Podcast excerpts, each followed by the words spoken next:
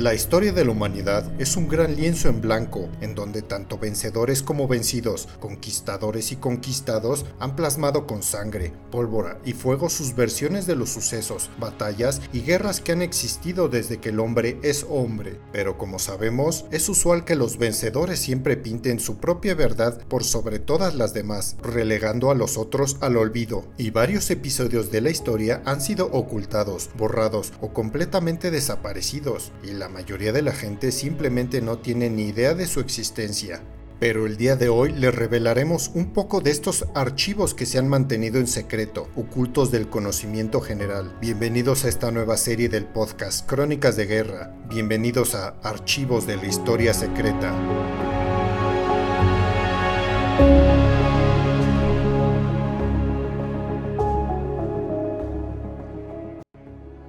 En este episodio hablaremos de uno de los episodios más terribles y espantosos de la historia, pero que sorpresivamente es poco conocido y que incluso tiene partidarios apologistas que están dispuestos a justificar las atrocidades que sucedieron, pues porque los europeos son portadores de la luz civilizadora en un mundo lleno de tinieblas, y que si algunos mueren mientras esto sucede, pues ni modo, es el precio de la supuesta civilización occidental. Hoy hablaremos del horror colonialista que las naciones europeas llevaron hacia África a lo largo de los siglos pasados, pero no como una vista generalizada, sino un caso en específico, el del Congo belga, el Congo del rey Leopoldo II de Bélgica. ¿Recuerdan que en el episodio de Biografías Express sobre la vida de Maximiliano de Habsburgo mencionamos a su suegro, el rey belga Leopoldo I, y a su cuñado, que posteriormente sería rey de Bélgica, y dijimos que este hombre era un genocida? Pues bien, llegó el momento de hablar de él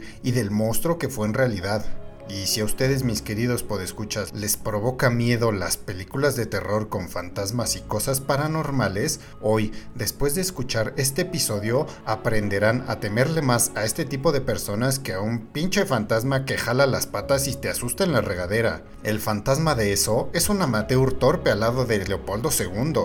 Y no hablaremos de la vida de Leopoldo II antes del Congo, porque francamente pues no nos interesa la infancia y juventud de este genocida.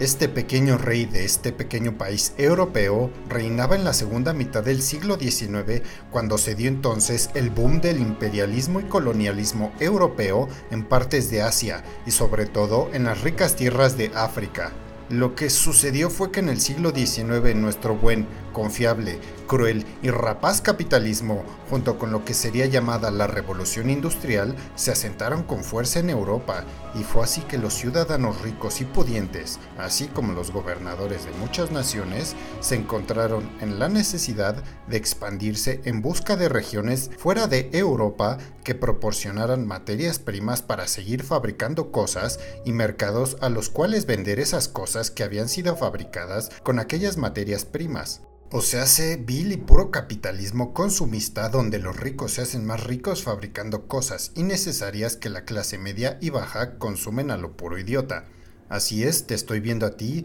tú que compraste el iPhone 13 a pesar de que hace lo mismo que el iPhone 12. Pero pues es que el iPhone 13 es nuevo, y si no se van a burlar de mí mis amigos. Y si se burlan de ti por no tener el iPhone 13, te lo mereces. Pero bueno, regresando al tema, todo gran país europeo pretendía entonces tener y poseer un imperio colonial tal y como lo concibieron los ingleses, que tendrían el imperio más grande del mundo.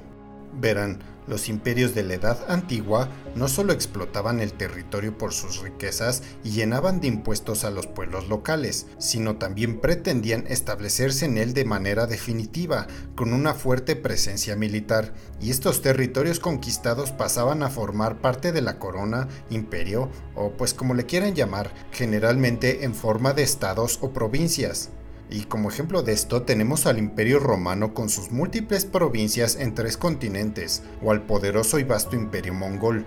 Pero en contrapartida, los imperios europeos de la Revolución Industrial pretendían solo explotar el territorio de la forma más cruel y simple. Los pueblos locales de dichos territorios serían tratados como meros recursos humanos, o capital humano en términos modernos, y no tendrían ninguna ventaja por pertenecer a cualquier imperio. Por lo menos los hispanos en lo que ahora es España tenían algunas ventajas cuando llegaron los romanos, como la capacidad de poder comerciar con el imperio, pero pues no fue igual con los súbditos de los colonos europeos. Pues finalmente los colonos güeritos estaban allí solamente para hacer dinero fácil y rápido, Así que en resumidas cuentas, los imperios de la revolución industrial solo querían obtener materias primas de regiones menos desarrolladas y exportar los productos elaborados a estas mismas regiones con un valor añadido muy superior en regiones con pocos ingresos para comprarlos. Y así es como las regiones poco desarrolladas se convierten gracias al bello capitalismo, y nótese mi sarcasmo, pues en regiones subdesarrolladas. Los países del hemisferio norte, en este caso los de Europa, explotan los recursos de los países del hemisferio sur, los llevan a sus tierras, los transforman en productos elaborados para después venderlos a otros países del hemisferio norte e incluso a países del hemisferio sur, cobrando pues muy buena lana, sin devolverle nada a los países donde las materias primas para la elaboración de estos productos, quedándose la riqueza exclusivamente en los países del hemisferio norte. Así es, y así ha sido tristemente hasta nuestros días. Y volviendo a la historia, fue así que entre los países europeos comenzó una carrera por el dominio de África, técnicamente al otro lado del charco, y pues básicamente, y siendo sinceros, no solo se quedaron en África, sino pusieron sus ojos en el mundo. Si hubieran podido recuperar sus colonias perdidas en el continente americano, lo hubieran hecho sin dudarlo. Finalmente, en la Conferencia de Berlín entre los años de 1884 y 1885 fue en la que estos pillos genocidas configuraron el reparto de África entre ellos. Solo para que se den una idea, a inicios de la Primera Guerra Mundial, en 1914, África estaba dividida de la siguiente manera. España tenía una pequeña parte de lo que hoy es Marruecos, las Islas Canarias, que pues hasta la fecha le siguen perteneciendo, y algo del Sahara Occidental, con una pequeña zona portuaria en lo que hoy es Camerún. Italia tenía gran parte de lo que hoy es Libia, Eritrea y Somalia. Francia poseía gran parte de Marruecos, la enteridad de Túnez, Argelia, lo que hoy es Mauritania, Mali, Níger, Senegal, Guinea y Guinea-Nassau, Costa de Marfil, Benín, Burkina Faso, Chad, República Centroafricana, Gabón, Congo y Madagascar. Inglaterra poseía a Egipto, parte de Libia, una pequeña porción de Somalia, la enteridad de Sierra Leona y Nigeria, también a la Costa de Oro, que era como se le conocía a Ghana anteriormente, Uganda, la África Oriental Británica, que es ahora Kenia, lo que antes se llamaba Rhodesia, que ahora son Zambia y Zimbabue, Naisalandia, que ahora es Malawi, Becaunalandia, que ahora es Botswana, y Sudáfrica, junto con Suazilandia y Basutolandia, que ahora es Lesoto. Alemania tenía como colonias a Camerún, Togolandia, que ahora es solamente Togo, lo que en ese entonces se llamaba África Oriental Alemana, que ahora son Tanzania, Ruanda y Burundi, y África del Sudoeste alemana, que ahora es Namibia. Los portugueses tenían a la África Occidental portuguesa, que ahora es Angola, junto con los puertos de Cabinda, la Guinea portuguesa y África Oriental portuguesa, que hoy es Mozambique. Y finalmente tenemos a Bélgica, porque Leopoldo pues tuvo complejo de hombre pequeño viendo como todos los demás países tenían sus colonias africanas y sacaban y sacaban riquezas inmensas de aquellos territorios, y pues él tenía ganas de unirse al club.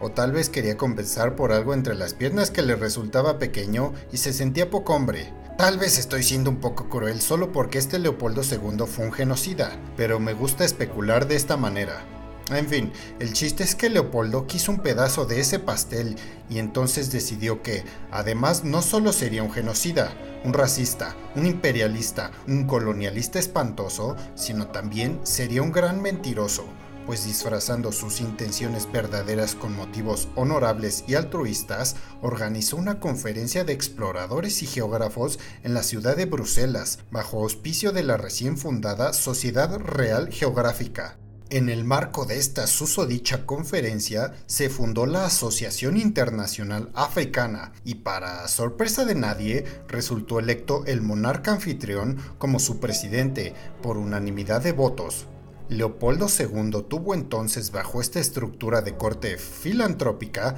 un amplio margen de maniobra bajo aparentes intenciones entre comillas humanistas para pues poder hacer de las suyas. Ahora tenía carta en blanco para sus fechorías, siempre alegando que lo único que hacía era para el bien. Además, esta asociación pretendía establecer normas comunes filantrópicas para proteger el continente africano y sus habitantes de la explotación comercial indiscriminada, dado que con las últimas exploraciones se acababa de abrir África a la penetración europea. La hipocresía en su estado más puro, Incluso con una cara de buena persona, Leopoldo dio un discurso inaugural en donde dijo, y cito, los horrores de este estado de cosas, las miles de víctimas masacradas por el comercio de esclavos cada año,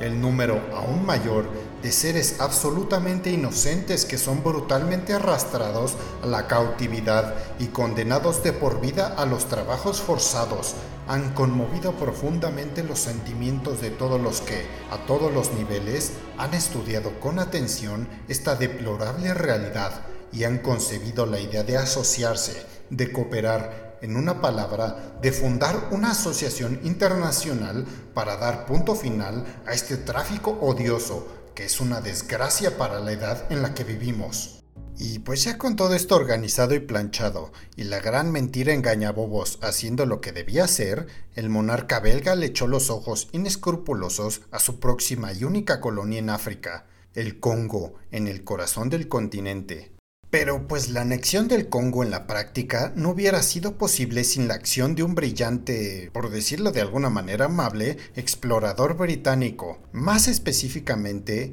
era galés, Henry Merton Stanley, a quien el genocida Leopoldo contrató por un jugosísimo sueldo, financiado directamente con las riquezas personales del rey belga. Stanley había ya visitado el Congo años atrás, financiado en aquella ocasión por el periódico inglés Daily Telegraph y el periódico estadounidense The New York Herald, siguiendo el misterioso río Congo hasta el mar. Y en esta ocasión, empleado por el rey belga, este explorador pasó cinco años en el Congo, hasta el año de 1884, firmando acuerdos con los jefes locales para incorporar sus tierras al dominio del rey. Y seguramente te estarás pensando, ¿por qué los jefes locales firmarían aquellos acuerdos cediendo sus tierras a un monarca en otro continente? Pues bueno, aquellos acuerdos eran firmados de dos maneras. La primera era de forma voluntaria, pero engañando a los jefes locales que ni sabían leer y eran engañados como niños por los maliciosos colonos europeos. Y la segunda era de forma voluntaria a la de a fuerzas. O sea, hace que amenazaban a los jefes tribales con matarlos a ellos, a sus familias o a su gente si no firmaban aquellos documentos, o simplemente si los mataban y se quedaban con sus tierras. Y con el poder de fuego que llevaban los europeos, los locales pues no tenían muchas oportunidades para ser sinceros. Así que Stanley preparó el terreno para el horror y el infierno que vendrían después, siempre usando como pretexto el noble corazón de Leopoldo que solo quería llevar la civilización y la religión a aquella zona olvidada por Dios.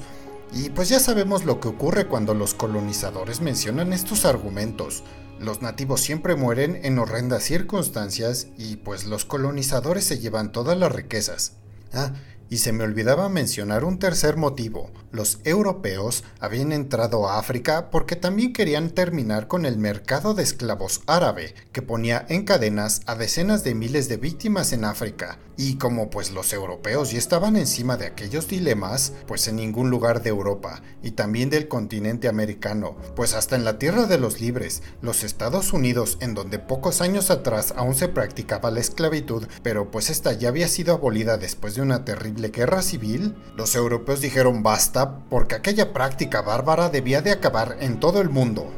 Digo, medio hipócritas, no es que los europeos hayan inventado la esclavitud ni mucho menos, no, esa es tan antigua como la humanidad, pero pues los europeos inventaron, podríamos decir, la esclavitud en masa, exportada precisamente desde África, pues para tener sus campos cosechados en las colonias americanas. Es bien fácil abrir la boca para decir una sarta de sandeces pregonando tu superioridad moral y al mismo tiempo tratar a los nativos de África pues como esclavos, exprimiéndolos hasta la última gota de sudor de sus frentes para obtener mayores ganancias. Pero qué sé yo de hipocresía, solo soy un idiota hablando en un podcast.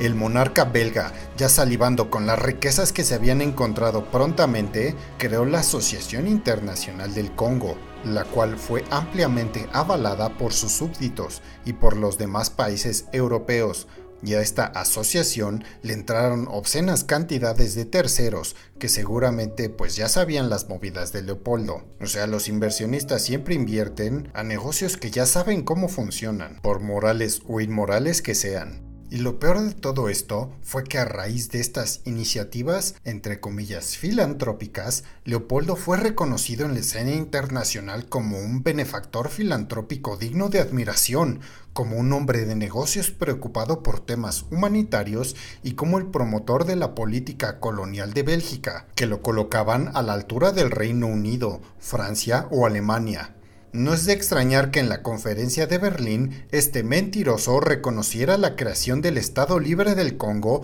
como un territorio perteneciente a Leopoldo a título personal y no como colonia de Bélgica de forma oficial. Imagínense este escándalo, el Congo era suyo y de nadie más, el reino de Bélgica entonces abandonó toda responsabilidad sobre el territorio congoleño, como lo confirmaría el artículo 62 de la Constitución belga votada en 1885, por lo cual el territorio del Congo quedaba convertido prácticamente en propiedad privada de Leopoldo II. Y aún así, Pese a que esta colonia era propiedad privada de Leopoldo II y no de Bélgica como tal, la explotación de los recursos de la región fue constituida en un monopolio estatal y Leopoldo envió a un ejército de 16.000 europeos de distintas nacionalidades, pagados por el propio monarca, para controlar la región y convertirla en un campo de trabajos forzados mediante la esclavitud y la mutilación. Además, ningún representante de las tribus del Congo fue invitado a este evento en el que se jugaba el futuro de sus tierras. En fin, ya con las tierras coaccionadas por amenazas y engaños, Leopoldo alzó su manita genocida para reclamar su derecho y potestad sobre todas las tierras del Congo, y de esta manera hacer que los demás países europeos reconocieran estas tierras de África como parte del nuevo imperio belga. Y el primero en reconocer este reclamo de Leopoldo no fue ningún otro europeo, sino un ciudadano estadounidense,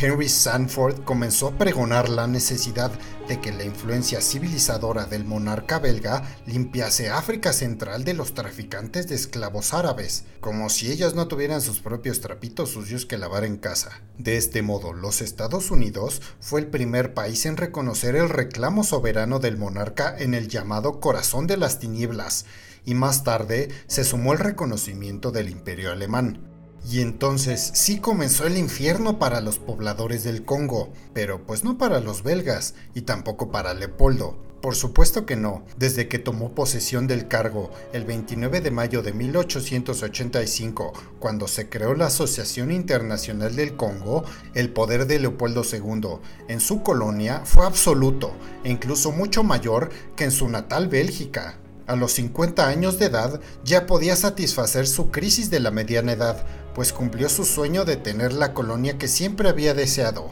Leopoldo entonces, como un buen chiquillo malcriado y genocida, hizo lo que quiso con su colonia, y declaró toda la tierra vacante propiedad del Estado y concesionó el territorio a compañías privadas para conformar un régimen de explotación feroz de los recursos naturales que les pertenecían por derecho propio a los congoleños. Gracias a la colonización del Congo, Leopoldo convirtió a Bélgica en una potencia imperialista y a él mismo en multimillonario. Un Jeff Bezos de hace dos siglos, maltratando a sus empleados. Bueno, Jeff Bezos solo los hace orinar en botellas, y si pudiera hacer cosas peores, ten seguro que lo haría. Gracias a los préstamos que le fueron concedidos a Leopoldo por el propio Estado belga, o sea, él se pedía y se prestaba dinero, pues al cabo era la cabeza del Estado, la Asociación Internacional del Congo creó una red ferroviaria a lo largo del río Congo y de sus afluentes, y abrió carreteras para agilizar el movimiento de sus mercancías. Y entonces llegó el boom del caucho. Después de que John Dunlop inventara los neumáticos de caucho, la demanda mundial del mismo, debido a su uso como materia prima en la incipiente industria automovilística y de bicicletas, el precio de esta materia prima se había disparado por la oferta y la demanda y se inició una carrera comercial internacional para dominar el mercado del caucho. Si bien Leopoldo se jactaba de ser un abanderado de la causa antiesclavista, obvio de dientes para afuera la cosa era distinta, pues muchos de los trabajadores congoleños estuvieron atados a una forma laboral pues casi igual a la esclavitud para cumplir con las ambiciones del monarca belga, pues para adelantarse a la competencia que explotaba los bosques en América Latina y en el sureste asiático, nuestro pequeño monarca genocida impuso altas cuotas de producción de caucho en el Congo y obligó a la población indígena a cumplirlas mediante métodos coercitivos y la más alta violencia. Para aumentar el ritmo de producción, los agentes del Estado Independiente del Congo cobraban primas en función de las cantidades suplementarias de caucho recolectado, o sea, se ganaban más si los trabajadores producían más, y este hecho los incitaba a endurecer cada vez más los métodos de presión sobre los trabajadores, pues diagonal esclavos, para aumentar la producción al máximo nivel posible, castigando con la muerte o la mutilación, sobre todo de las manos, a los operarios que no cumplían sus cuotas. Y pues como eran incluyentes, no había excepción ni siquiera para los niños o ancianos, que también eran forzados a trabajar para el rey belga. El incumplimiento de las cuotas de recolección de caucho era punible con la muerte, Mientras tanto, la recién creada Fuerza Militar y Policíaca Fox Public estaba obligada a proporcionar la mano de sus víctimas como prueba cuando habían disparado y matado a alguien por no cumplir sus cuotas de producción, ya que sus patrones europeos creían que de otro modo utilizarían las municiones importadas desde Europa para cazar animales y comer. Como consecuencia, las cuotas de caucho fueron pagadas en parte con miles de manos cortadas, a veces estas manos fueron recolectadas por los soldados de Fox Public y a veces por los pueblos mismos. Incluso hubo pequeñas guerras en las que los desesperados pobladores congoleños atacaron a las aldeas vecinas cercanas para recolectar sus manos, ya que sus propias cuotas de caucho eran imposibles de cubrir al ser absurdamente altas. Un sacerdote católico recogió el testimonio de un hombre de nombre Tsuambe, quien da cuenta del odiado oficial estatal de nombre León Fiebres, que era dirigente de un distrito de 500 kilómetros al norte del lago Malevo. Todos veían a aquel hombre como el diablo del Ecuador. Con él había que cortar las manos de todos los cuerpos en combate. Quería ver el número de manos cortadas por cada uno de los soldados, que debían llevárselas en cestas. El poblado que se negaba a proporcionar caucho solía ser arrasado por entero. Yo, siendo joven, vi a Molili, un soldado de Fiebres que vigilaba el pueblo de Boyeca, traer una gran red, meter en ella a diez nativos detenidos, atar unas grandes piedras a la red y ordenar que la arrojaran al río. La causa de aquellos tormentos era el caucho. Esa es la razón de que no queríamos ni oír su nombre. Los soldados obligaban a los jóvenes a violar a sus propias madres y hermanas por diversión. Un oficial subalterno describió una redada para castigar a un pueblo que había protestado. El oficial al mando nos ordenó cortarles la cabeza a los hombres y colgarlos en las empalizadas del pueblo, y colgar a las mujeres y a los niños en la empalizada en forma de cruz. Después de ver a un congoleño siendo asesinado por primera vez, un misionero danés escribió, El soldado le dijo a una de sus víctimas, No te lo tomes a pecho, nos matarán a todos nosotros si no traemos el caucho. El comisionado nos ha prometido que si traemos muchas manos, Él acortará nuestro servicio. Este mismo misionero escribió, las cestas de manos cercenadas colocadas a los pies de los comandantes de correos europeos se convirtieron en el símbolo del Estado libre del Congo. La recolección de manos se convirtió en un fin en sí mismo. Los soldados de la Force Publique los llevaron a las estaciones en lugar de goma, Incluso salieron a cosecharlos en lugar de caucho. Se convirtieron en una especie de moneda. Se utilizaron para compensar las deficiencias en las cuotas de caucho. para reemplazar a las personas que fueron demandadas por las pandillas de trabajo forzoso y a los soldados de la Force Publique se les pagaron sus bonos sobre la base de cuántas manos habían recogido. En teoría, cada mano derecha era prueba de un congoleño muerto. En la práctica, para fin de ahorrar balas, los soldados simplemente cortaban manos de víctimas inocentes para luego dejarlas a su suerte. Más adelante muchos sobrevivientes dieron testimonio de haber sobrevivido a una masacre haciéndose los muertos, permaneciendo inmóviles incluso cuando se les cortaran las manos, y después de eso solo esperaban a que los soldados se fueran antes de pedir ayuda. En algunos casos, un soldado de la Force Publique podía cortar su periodo de servicio al traer más manos que los otros soldados, lo que provocó mutilaciones y desmembramientos generalizados. Otra práctica común utilizada para obligar a los trabajadores a recoger caucho era el secuestro de mujeres y familiares, quienes eran mantenidas como rehenes hasta que la demanda de caucho se satisfaciera. Y aparte de la recolección de caucho, la violencia en el Estado Libre ocurrió principalmente en conexión con guerras y rebeliones. Los estados nativos, especialmente el Reino de Yeke, la Federación Sande y el territorio Swahili en el este del Congo bajo el control de Tipu Tip, se negaron a reconocer la autoridad colonial y fueron derrotados por la Force Publique con gran brutalidad durante la Guerra Árabe del Congo. En 1895, un motín militar estalló entre los Batetela en Kasai, lo que llevó a una insurgencia de cuatro años. Este conflicto fue particularmente brutal y causó un gran número de bajas en ambos bandos. También en el Congo belga se hizo famoso el chicote, un látigo de piel de hipopótamo que dejaba heridas permanentes e incluso una docena de azotes podían provocar la muerte.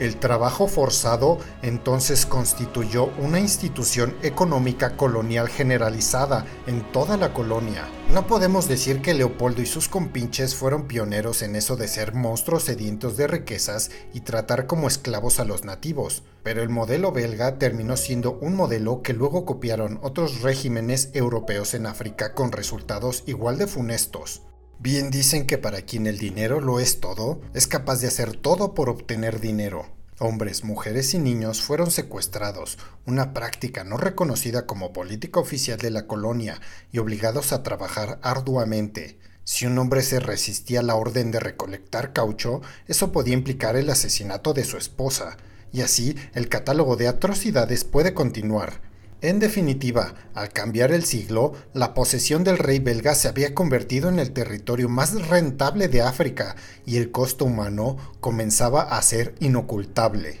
Además, para añadirle insulto a la herida, las enfermedades importadas por los comerciantes árabes, los colonos europeos y los porteadores africanos también se encargaron de devastar a la población congoleña la viruela, la enfermedad del sueño, la disentería amebiana, las enfermedades venéreas, especialmente la sífilis y la gonorrea, y la gripe porcina fueron particularmente graves y tenían una alta tasa de mortalidad. Tan solo en 1901 se estima que unos 500.000 congoleños murieron a causa de la enfermedad del sueño, Historiadores también han señalado los efectos de la desnutrición y la escasez de alimentos para reducir la inmunidad a las nuevas enfermedades, haciendo peor el escenario para todos los congoleños. Se calcula que durante los años de dominio de Leopoldo II sobre el Congo murieron unos 10 millones de hombres, mujeres, ancianos y niños, el historiador estadounidense Adam Hochschild también calcula la misma cifra basándose en investigaciones llevadas a cabo por el antropólogo Jan Vancina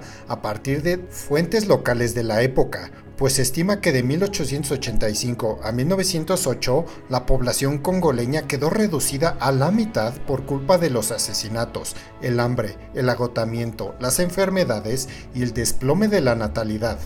O se hace que Leopoldito, este pequeño genocida y tirano amante del capitalismo rapaz, colonizador y aparte mentiroso, mató a la mitad de los habitantes de su colonia. El historiador congoleño Nyawele Nsiem eleva la cifra a 13 millones de muertos, mientras que los historiadores Roger Lewis y John Stengers se colocan del otro lado y consideran que esas cifras no tienen fundamento al no existir datos de población para aquellos años y que aquella cifra de 13 millones es un poco exagerada. Y ya sea exageración o no, que la historia no coloque a Leopoldo II de Bélgica en el mismo peldaño que Adolf Hitler, Joseph Stalin o Mao Zedong como uno de los más grandes genocidas de la historia es pues algo incomprensible. Y que el genocidio del Congo no se trate con la misma importancia que el genocidio de la Segunda Guerra Mundial de los judíos también es algo completamente absurdo. Fue hasta 1895 que el misionero Henry Grattan Guinness supo de los abusos sufridos por la población del Estado Libre del Congo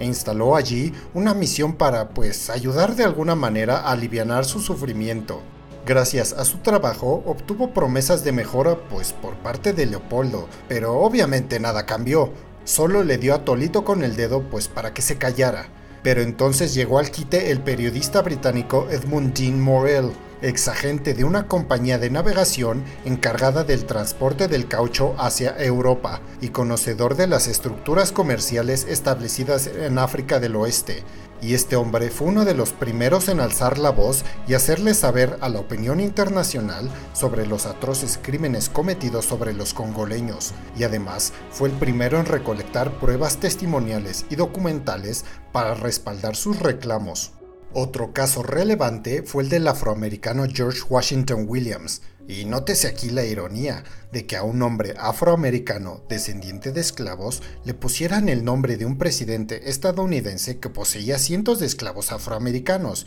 Pero pues bueno, este hombre fue el autor del primer documento en contra de la política en el Congo, la Carta Abierta, que anticipó las denuncias que luego serían una proclama de la Cruzada Internacional contra Leopoldo II. Su autor señaló que el monarca era culpable de crímenes contra la humanidad, pero obviamente Leopoldo II contraatacó con su arma más eficaz, la propaganda que gobiernos de todo el mundo siguen usando hasta el día de hoy para mantener a las masas embrutecidas y tontas. Recuerden, quien controla los medios de comunicación controla el discurso y así controla la verdad. Esto explica, entre otros motivos, por qué fue posible ocultar un horror equiparable a un holocausto judío, sin que nadie moviese un solo dedo ni gritara a los cuatro vientos para denunciar a este genocida. Y así nos vamos hasta 1903, dos años después del fallecimiento de la reina inglesa Victoria, que era prima de Leopoldo. Y hasta ese momento los asquerosos políticos de cuello blanco de la Cámara de los Comunes inglesa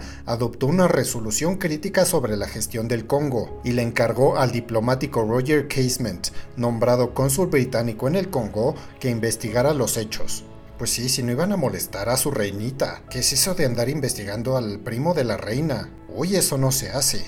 Bueno, su informe, conocido como el informe Casement, se hizo público al año siguiente y tuvo un impacto considerable en la opinión pública que comenzaba a ver el horror que ocurría en el corazón de las tinieblas el Parlamento británico aprobó una resolución sobre el Estado del Congo, que después envió a los 14 países firmantes del Tratado de Berlín de 1885, en la que se informaba que los crímenes que allí se cometían eran contrarios al espíritu de la conferencia y el ministro británico de Asuntos Exteriores pidió en sendos discursos que se revisara la concesión privada del Congo al rey de Bélgica para transferirla al Parlamento belga y así arrebatársela de las manos al genocida rey Leopoldo II. Fue así que el diputado socialista belga Emil van der Velde y parte de la oposición parlamentaria consiguieron, en contra de la opinión del rey que continuaba queriendo encubrir sus crímenes en contra de la humanidad, que se creara una comisión independiente de investigación, cuyo informe confirmó las observaciones de Casement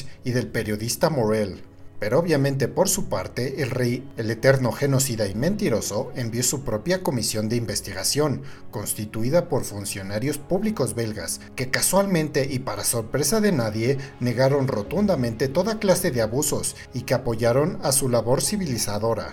Pero el daño público estaba hecho para la causa de Leopoldo, pues surgieron algunas consecuencias inmediatas por esos informes, aunque las mismas se limitaron al arresto de algunos soldados del Estado Libre acusados del asesinato de centenares de congoleños en 1903, y no fue sino hasta diciembre de 1906 cuando el pequeño y miserable rey Leopoldo, bajo la presión internacional, aceptó entonces transferir el Estado del Congo al Parlamento belga. Pero pues estas negociaciones y trámites duraron hasta el 15 de noviembre de 1908, fecha en la que el Parlamento belga asumió su administración y no contento con todas las muertes y millones de manos cortadas que llevaba en su conciencia, que siendo sinceros, este hijo de la gran pu... meretriz, con perdón de su madre, no tenía conciencia, y Leopoldo vio aún aquí una oportunidad para hacer dinero. En las negociaciones, el rey consiguió que el Estado belga le pagara una compensación de, pues hay nomás 50 millones de francos por sus posesiones en el Congo, pues qué iba a hacer el pobrecito sin el dinero que de allí ganaba. Y esa compensación era también, y cito, en gratitud por sus grandes sacrificios realizados en el Congo. Hijo de la chin. Y pues ya con ese dinerito extra, el genocida lo reinvirtió en muchas propiedades en la Riviera Francesa, como si fuera un mogul de bienes raíces. Nada perdido este fulano. Esta sesión se incluyó en el acta conocida como la donación real, por lo que la nación de Bélgica heredaba el Congo, así como la gestión de las inmensas propiedades personales del rey en Bélgica, preservando su disfrute por sus sucesores en el trono y prohibiendo su venta o alteración. Leopoldo II justificó el tratado afirmando que, como solo tenía hijas, todas casadas con príncipes extranjeros, no quería que su herencia se desmembrara después de su muerte. La donación real es desde 1930 un organismo público autónomo del Estado belga, que hasta la fecha gestiona el patrimonio heredado de Leopoldo II para sus descendientes, que siguen viviendo del dinero manchado de sangre de millones de congoleños que murieron y fueron mutilados por la ambición de un solo hombre, y tú creyendo en cuentos de hadas donde la realeza ayuda a su pueblo y a los más necesitados. ¿Cómo te ha hecho daño Disney? Y si tú creías que todo iba ahora a ser mejor, de verdad has visto mucho Disney, pues Bélgica como nación continuó explotando las riquezas del Congo belga durante años y años posteriores a que Leopoldo renunció a ellas. En los años siguientes a la donación real, la administración del Congo siguió en manos de las mismas compañías concesionarias, rapaces y brutales, violentas y genocidas, por lo que el maltrato de la mano de obra congoleña se mantuvo, aunque sin llegar a los excesos anteriores. Cosa que no es buena para nada, es igual de asquerosa y reprobable. Solo porque ahora golpeaban a los congoleños y no les cortaban las manos, no los hace ser menos malvados y genocidas.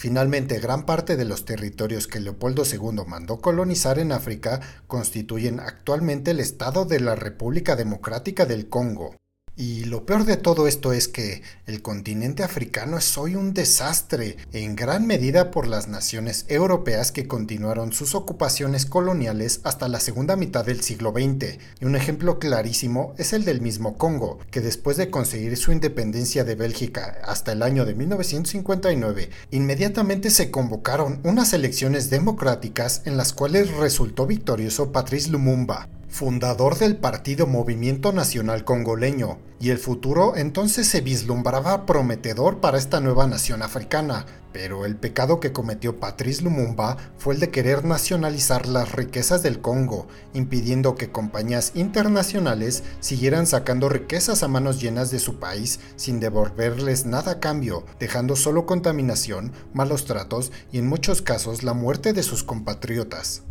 Obviamente eso no le gustó nada a los Estados Unidos, porque como sabemos, ellos se creen dueños de las riquezas mundiales, además de que el Congo había sido el proveedor de uranio para la fabricación de las primeras bombas nucleares que le consiguieron la victoria al bando aliado en la Segunda Guerra Mundial. Así que los gringos hicieron lo que los gringos normalmente hacen, desestabilizar a una nación que quiere nacionalizar sus recursos y por medio de operativos de la CIA arrestaron a Patrice Lumumba, que fue fusilado casi de inmediato y en su lugar colocaron Joseph Kasabubu aunque el poder real lo sostenía el comandante Mobutu Sese Seko, un orgulloso pupilo y aprendiz de dictadores, tiranos y cleptócratas mundiales como, pues no sé, Joseph Stalin, y se convirtió en el arquetipo del dictador africano. Así que ya se la saben, África está como está en gran medida por los europeos y los estadounidenses. Así que dejen de consumir noticias que les digan lo contrario, porque pues solo los quieren mantener embrutecidos e ignorantes.